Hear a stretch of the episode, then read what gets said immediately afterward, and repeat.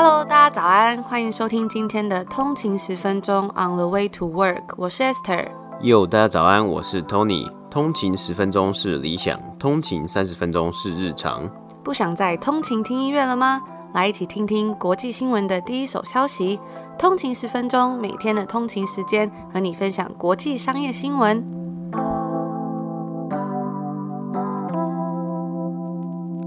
家早安，今天是七月十九号，欢迎回来通勤十分钟。大家早安。那今天是星期一嘛，所以又是一个全新的礼拜，也是我们在我们订阅制上线前的倒数第十六集。在上一集节目里面呢，我们有跟大家分享到我们要推出订阅制嘛，那也收到了很多通勤族的私讯，说非常的期待、很兴奋等等的，我们真的非常的开心，因为其实我们也花了很多时间去想说要怎么样给有订阅的通勤族一些特别的福利，还有一些特别的新计划。嗯，对，那我自己是非常的期待，还有兴奋啊，因为我们在做这些呃通勤族专属，就是订阅制专属的福利的时候呢，也都是呃不同的尝试啊，我觉得真的是非常的好玩，非常的兴奋，我们也花了非常多的时间以及很多的心力在上面呢、所以大家记得要密切关注哦。那除了订阅制的新闻消息之外呢，我们上周五 Ontario 省呢是正式的进入到了 Phase Three Reopening，就是第三阶段的重开或是解封啊。那在第三阶段的 Reopening 里面呢，终于终于可以到餐厅里面内用用餐了。我自己是觉得是一个非常很难形容的感觉，就是。好像很熟悉，但又好像很不熟悉，因为真的已经太久没有在餐厅里面内用了。那除了在可以内用用餐之外啊，也有通勤族就是传讯息跟我们讲啊，我有看到这个新闻，就是说在多伦多的棒球队蓝鸟队，多伦多 MLB 的职棒球队 Blue Jays。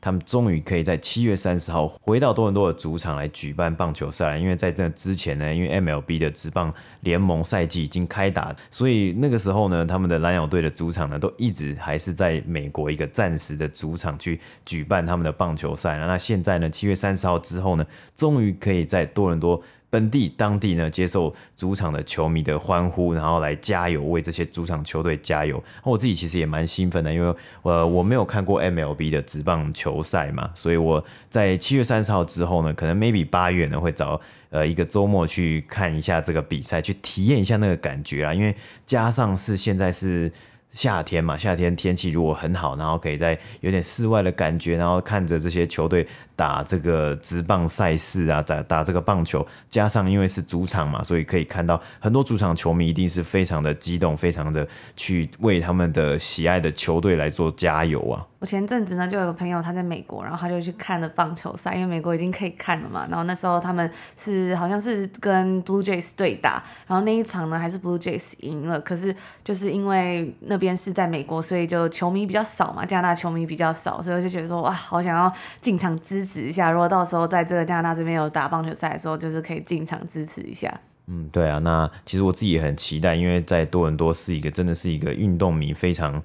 非常棒的一个地方了，特别是在加拿大，因为在加拿大只有多伦多唯一拥有了 NBA、MLB 还有 Hockey NHL 的这个职业联赛球队的主场嘛。那在今年的秋天呢，也希望从 NHL 就是冰球，还有 NBA 篮球重新开打，就是下一季新的赛季开打呢，就可以进场去支持了。那前几天呢，因为已经是第三阶段嘛，所以健身房、电影院也都开了，然后我们利用周末时间就稍微去。就是感觉重新回归体验一下这种正常的感觉，我们就去看了电影，然后去看那个 Peter Rabbit 就彼得兔二。其实我之前就一直很想看，但是呢。真的是拖太久，我记得它好像本来是去年要上映吧，然后拖了一年。然后我去电影院就看到它那个海报，就写说哦，Finally in theater，等了这么久，终于要在戏院上映了。但是我去那个电影院看呢、啊，就竟然只有大概三组人吧，我们是其中一组哦。我觉得这里电影院感觉真的还蛮不一样，因为以前在台湾真的是有时候如果没有提早去买电影票，还会买不到，而且台湾电影院的设施啊设备都非常的厉害。而且我觉得有一个可能性是因为 Peter Rabbit 可能是一个比较。它就上映期间已经比较久的一部电影了，所以呃，很多的在这里比较大那个戏院比较好的影厅啊，可能都就是安排给其他现在比较热门的，像我看现在有什么 Black Widow 就是黑寡妇嘛，然后还有 LeBron James 主演的怪物骑兵 Space Jam Two 的这这部电影啊，也是应该也是蛮多人去看这些电影的。但是我觉得有时候就是只是进去呢，也是看一个气氛，因为真的也很想看这个 Peter Rabbit Two 嘛。然后他那个字啊，像刚刚 Esther 讲这个 Finally 这个字，我觉得就非常的有感啊，因为他他只是在海报上一个字嘛，但是看到那个心里面就哇，终于八个月还是九个月都没有办法进入电影院去看电影的这种感觉。然后我们昨天呢，就除了看电影之外，还要去健身嘛。有人跟大家讲健身房开了，然后呢，看完电影的时候还去吃了一个，就是吃一个台湾小火锅。然后就觉得说，哇，这样的行程。真的是会让人还蛮不习惯，然后蛮想哭的吧？就是大概好久好久都已经没有这样子的活动了，然后觉得好充实的一天哦，回归这种正常人的生活。嗯，对啊，就会让人更想要，就是会让我更想要珍惜，嗯，能够拥有这样子的呃生活啊，或是能够周末的时候可以做这样子的活动，真的。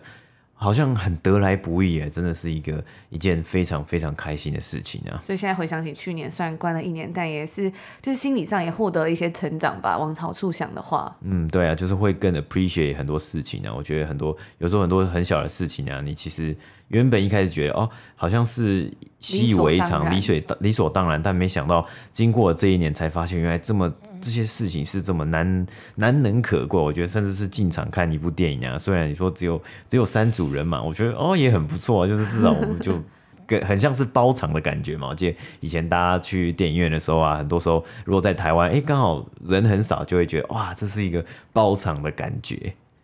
那今天是礼拜一嘛，所以前面跟大家就是醒脑的部分比较长一点。我接下来我们就话不多说，赶快进入到今天的内容吧。好，好，今天是北美时间的七月十八号，我们来看一下上周五七月十六号的美股三大指数。道琼工业指数呢是下跌了两百九十九点，跌幅是零点八六个百分比，来到三万四千六百八十七点。S&P 五百标普五百指数呢是下跌了三十二点。跌幅是零点七五个百分比，来到四千三百二十七点。纳斯达克指数呢也是下跌了一百一十五点，跌幅是零点八个百分比，来到一万四千四百二十七点。那我们看到啊，上周五美股三大指数收盘皆有下跌的状况，也是中断了连续三周的上涨。三大指数啊单周表现呢皆有下跌。那标普五百和道琼工业指数单周分别下跌一 percent 以及零点五 percent，纳斯达克指数单周更是下跌了一点九个百分比。那上周五的股市呢，受到部分经济数据的影响。根据华尔街日报的报道啊，周五公布了一份报告，显示出消费者的信心在七月初啊，受到通货膨胀疑虑的影响，也有消费者开始反映逐渐上涨的房价、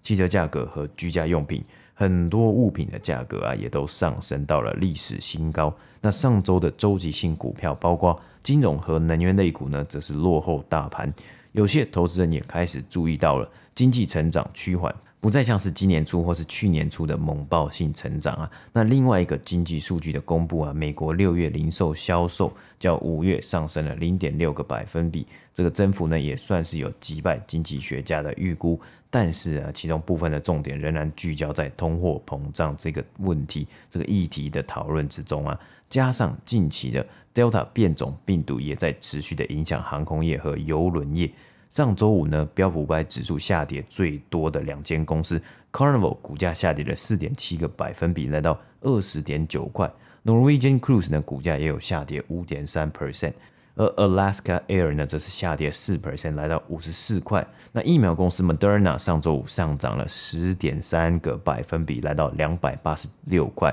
那为什么会有如此猛爆性的上涨呢？主因呢，是因为该公司将于七月二十一日交易前。取代 Election Pharmaceuticals 这间公司进入标普五百指数，而上周五美国十年期公债殖利率呢是来到了一点三 percent，也是连续三周的下滑。啊以上就是上周简短的美股三大指数播报。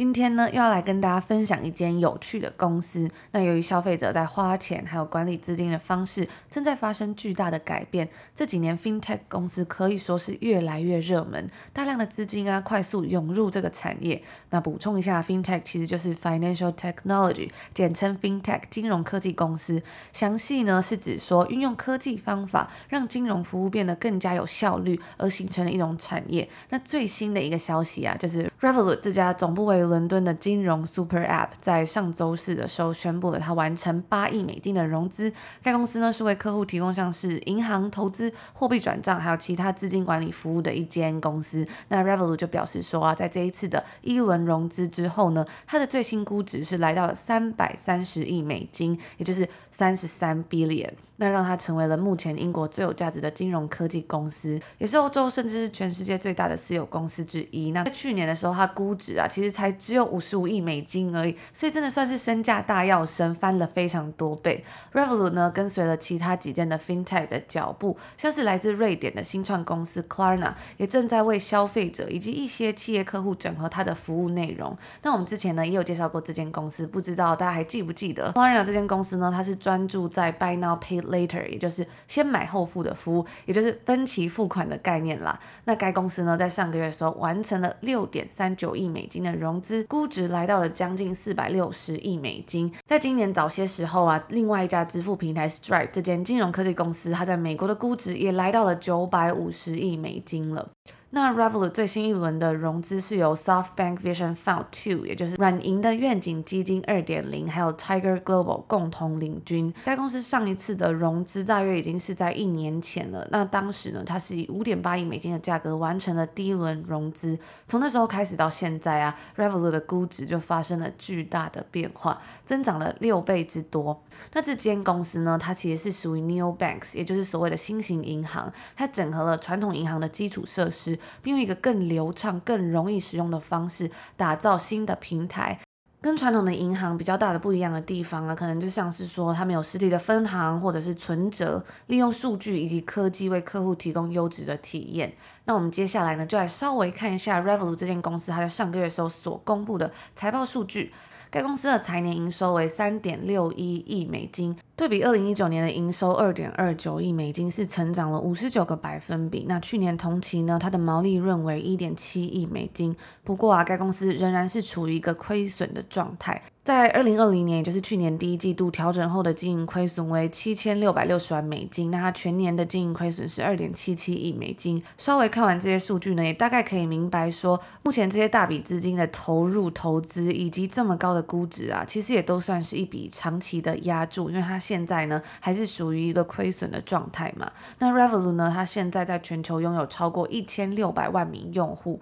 每个月的交易量是超过一点五亿的。它的计划呢是未来将会。提供更广泛的服务，还有一些促销活动等等的，去扩展它的平台，让用户投入更多的资金啊，还有时间到它的产品里面。另外呢，这个计划也包括说他们会去探索更多的新的领域，像是保险等等的，也会更深入的去研究投资以及交易，并更大幅度的增加信贷服务。那这个部分呢，其实一直以来也是其他的 Neobanks 新型银行还有 FinTech 金融科技公司成长的一个重要引擎。Revolut 就表示说啊，他也将采取更多的措施。来扩展它在美国跟印度的用户。那 Revolut 它目前的科技重点呢，是想要加强客制化以及开发一些不那么商品化的新工具，像是预算控管的工具啊，还有其他的财务管理功能。这个其实就跟我们刚刚他前面讲到说，他想要去扩展他的平台，让用户投入更多的时间嘛，其实就不谋而合了。那这些东西呢，对于年轻用户来说，可以说是真的十分具有吸引力，因为这些年年轻用户他不仅更习惯使用数位的设备，手机应用程式来处理他们生活中的所有大小事，像是工作啊，到休闲到生活等等的各个部分。而且啊，除此之外，这些人呢，他们可能在金融方面的经验较少，所以用一个这样很简易、很方便的一个手机平台去处理像是银行的业务，对这些年轻用户来说，可能真的是非常的方便，非常的具有吸引力，而且也更加的有效率。那我记得以前其实我在西班牙交换的时候，我也有申请 Revolut。那它其实是只要你在欧洲有长期的签证，签证到期还有三个月以上就可以去申请。开户流程其实也还蛮简单，就上网填一填那些资料等等的。然后申请完之后呢，他就会寄一张免费的 Prepaid Master Card 给你。那时候看到非常多的留学生还有交换学生都会在交流社团里面大推这间公司。那其实主要原因呢，就是因为啊，在欧洲很容易就会去做跨国的旅游嘛，那它就会有换汇的问题出现。像是我记得真的有一个最麻烦的，就是从西班牙去英国玩的时候，因为其他的欧盟国家大都是用欧元，但是呢，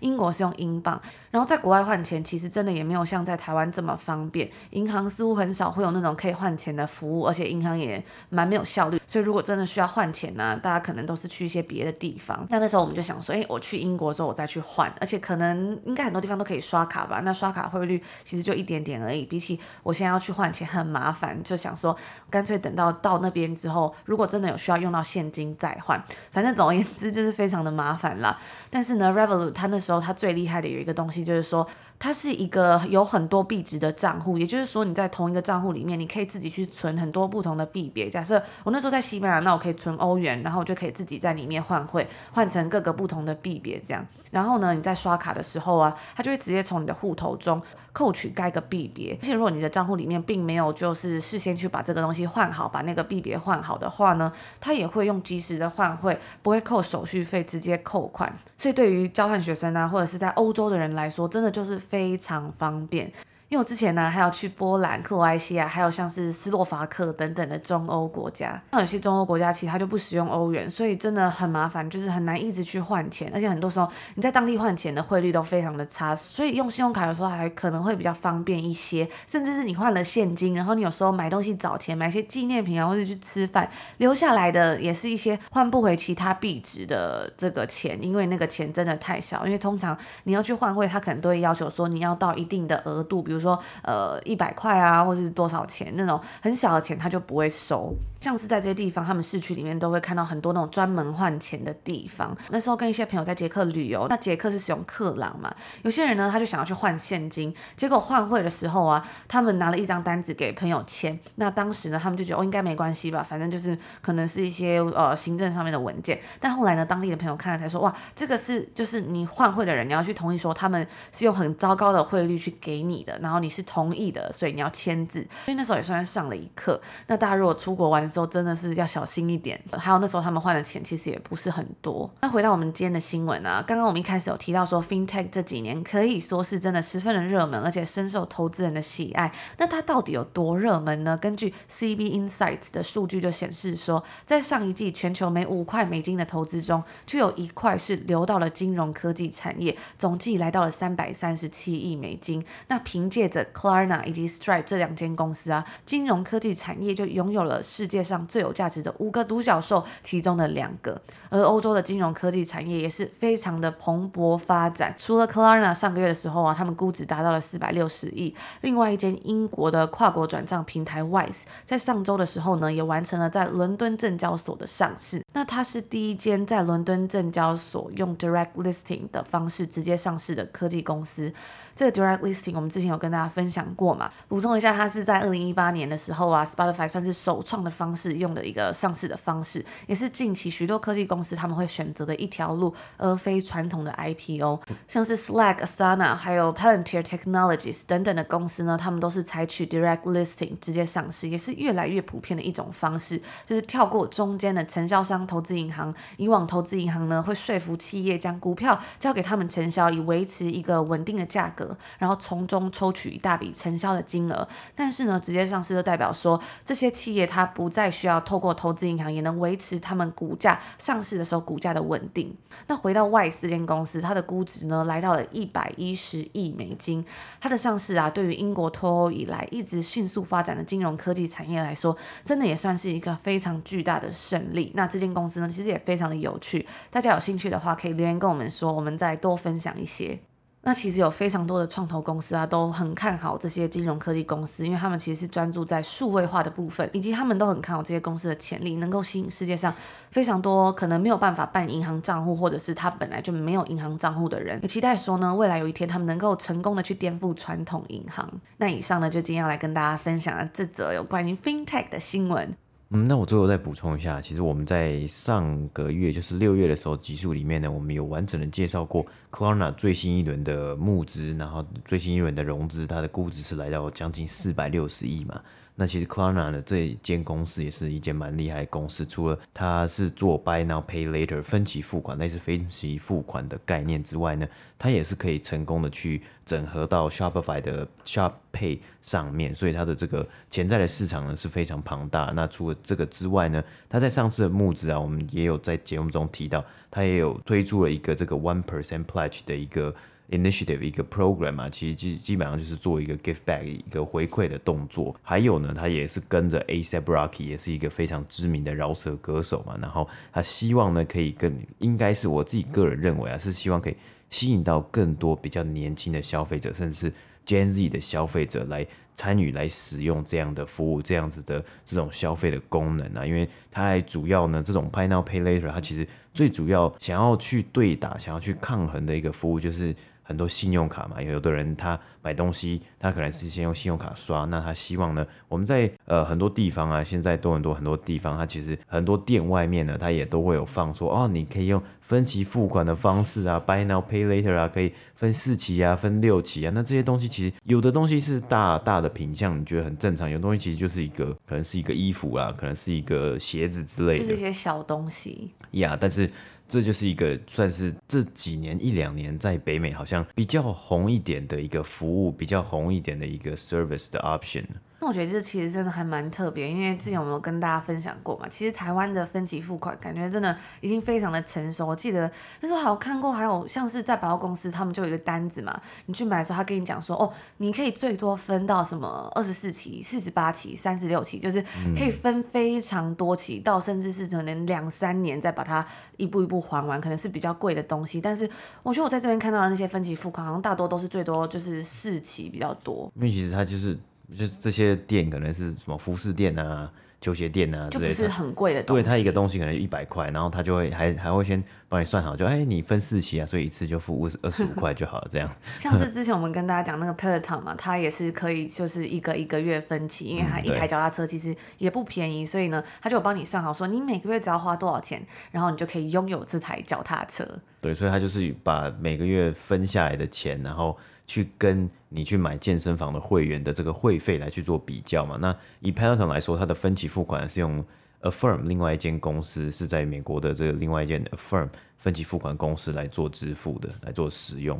就说到这健身房啊，这边跟大家分享一下，我们在前几天这边的健身房也开放了，觉得非常的开心。因为我们搬我们搬过来之后啊，这边的很多东西都一直还不能用，像是之前有跟大家分享到游泳池嘛，然后最近是健身房，还有还有一些像是一些公共空间，社区里面的公共空间，然后最近终于可以用了，我就觉得说哇。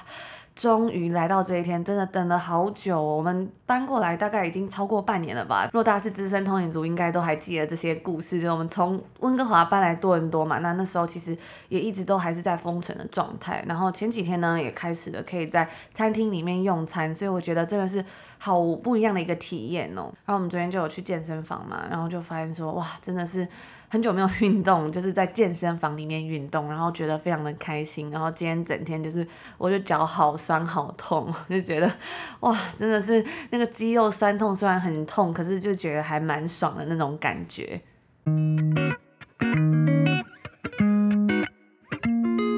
那今天的第二则新闻呢，我们来继续分享金融科技 FinTech 相关的新闻啊。上周五来自于旧金山的 FinTech 新创公司。Blend Labs 正式在纽约证交所上市了，他们的 IPO 定价呢是十八块，也是原先预期的价格范围十六到十八块的一个比较算高点了。那最后呢，总共募得了三亿六千万美金，估值来到将近四十亿美金啊。那这一次的 IPO 呢，是由 Goldman Sachs 高盛领军，加上其他银行，例如 Wells Fargo 等。那首先呢，我们就来讲讲 Blend Labs 是什么样的公司啊？那它主要呢是提供房贷和其他消费者借贷软体给金融机构。根据 Forbes 的报道啊，Blend 的云端平台目前已经被三十一间美国前百大金融公司所使用，包括房贷业务量庞大的 Wells Fargo 以及 US Bank。目前该软体啊，平均每天处理价值近五十亿的贷款。在二零二零年，它的主要技术啊，被上述的公司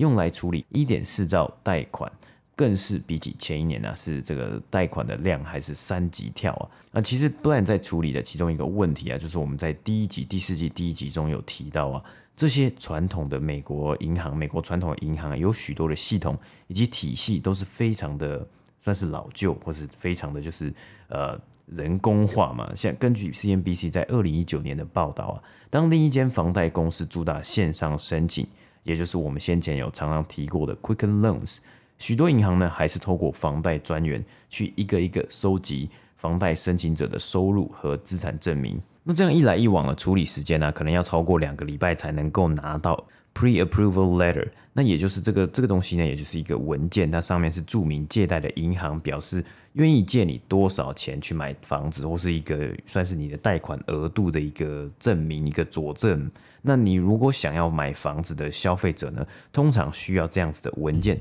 才能去房市里面去对你心仪的房子出价。那过去一年呢，因为疫情加上低利率，美国的房市正热嘛，所以大家都想要换房子，或是有人想要买新的房子。如果你两个礼拜才拿到这样子的这个算是贷款额度的证明啊，或者 pre-approval letter 的话，啊，人家如果用 Quicken Loans 不到一天就拿到了，那他马上去标，马上去出价，这个房子可能不到一个礼拜就卖出去了，那你根本连机会出价的机会都没有。因此啊，Blend 希望能够提供一个一站式的房贷申请服务平台，让这些传统银行也可以来使用新的科技，优化他们本身的服务流程。那我们上一集也有提到啊，JP Morgan 他买下了许多金融科技新创，那目前呢也有许多公司他们在致力于提供。这些不同的技术以及不同的服务，甚至在 CNBC 的报道之中啊，因为 Blend 利用本来银行就知道的资料，比如说收入啊，或是在这间银行旗下的资产等等的，可以快速的计算出房贷申请者的这个贷款额度，然后在三十分钟内呢，就发下我们刚刚讲到这个 pre-approval letter 啊，或是 pre-approval 的一个 notice。那因此啊，Blend 从房贷起家，后来慢慢的扩展出其他产品的服务啊，包括。屋主的保险啊，汽车贷款等等的，在今年的三月，Blend 更是斥资四亿美金并购了产权保险公司 Title Three Six Five，那也就是这个 Title Insurance 产权保险，将房地产的产权保险呢，加上了整体的房贷服务之中啊，增加他们服务的广度。好，那接下来呢，我们就来看看它的一些上市的相关数据啊。Blend 在二零二零年是记下了营收九千六百万美金，净亏损为七千五百万。前一年二零一九年的营收是五千一百万呢，净亏损是八千一百万美金。仍然在获利的部分呢、看起来在上市之后还是有一段路要走的。那今年第一季的营收呢是三千一百九十万的，如果每季都至少有这样子营收表现的话，换算全年可以达到一亿两千八百万，那也是较这个去年以及前年持续来上升了。但是这样的营收表现呢，我觉得还是相对来说比较在一个低啊，就是有很多呃可以进步的潜力啊。不过这就是为什么，他们在今年并购了 Title Three Six Five。因为 Title Three Six Five 在二零二零年就记下了两亿一千两百万的营收啊，虽然营收目前看起来是后市看好，因为在今年呢，他们可能加上了新并购公司的营收呢，可能可以超过个两亿、三亿、说四亿。但是，一样啊，这些收入的成长呢，其实都是与房市息息相关的。我们知道去年房市火热到今年嘛，但是如果未来可能两年、三年之后呢，有什么样的状况发生呢？可能对于营收未来成长啊，会是一个比较大的未知数啊，所以将旗下的服务扩展，将原有的房贷更全面的一站式服务之外呢，是扩扩张到其他的贷款服务啊，像是信用卡啊，或是其他贷款的呃，可以提供给这些传统银行的一些服务，以及他们的软体科技啊，或许这可以是增加营收的一个方式之一。那 Bland 在二零一二年是由 Nima Gamsari 共同创办。那他从小呢是从伊朗移民到美国，后来就读史丹佛大学。在二零一一年毕业的时候呢，他曾经加入过 Palantir，后来辞职了，然后就跟一些呃前员工啊、前同事啊一起去成立 Bland。那他在上周五接受 Forbes 的采访的时候表示，如果你两年前问我这个问题啊，我会说公司上市呢并没有什么意义，因为我们可以做一个好好运作的。私有公司，但是啊，这一次上市的理由来自于我们所服务的产业是一个非常复杂，而且受到许多管制以及监管的一个产业。那这些呃合合作伙伴呢，还有服务伙伴呢，他们也希望可以长期的依赖自己本身的一些合作的对象，还有采购的对象，就是他们提供服务的服务商嘛，Blend 可以稳定的这个去表现，长期稳定的表现呢、那不然在周五上周五上市，当天收盘股价是上涨了十六个百分比，来到二十点九块。那这间公司呢，我们也可以来持续的观察一下它未来的成长的潜能以及成长的机会会往哪一个方向走。那以上呢就是今天第二则新闻的播报。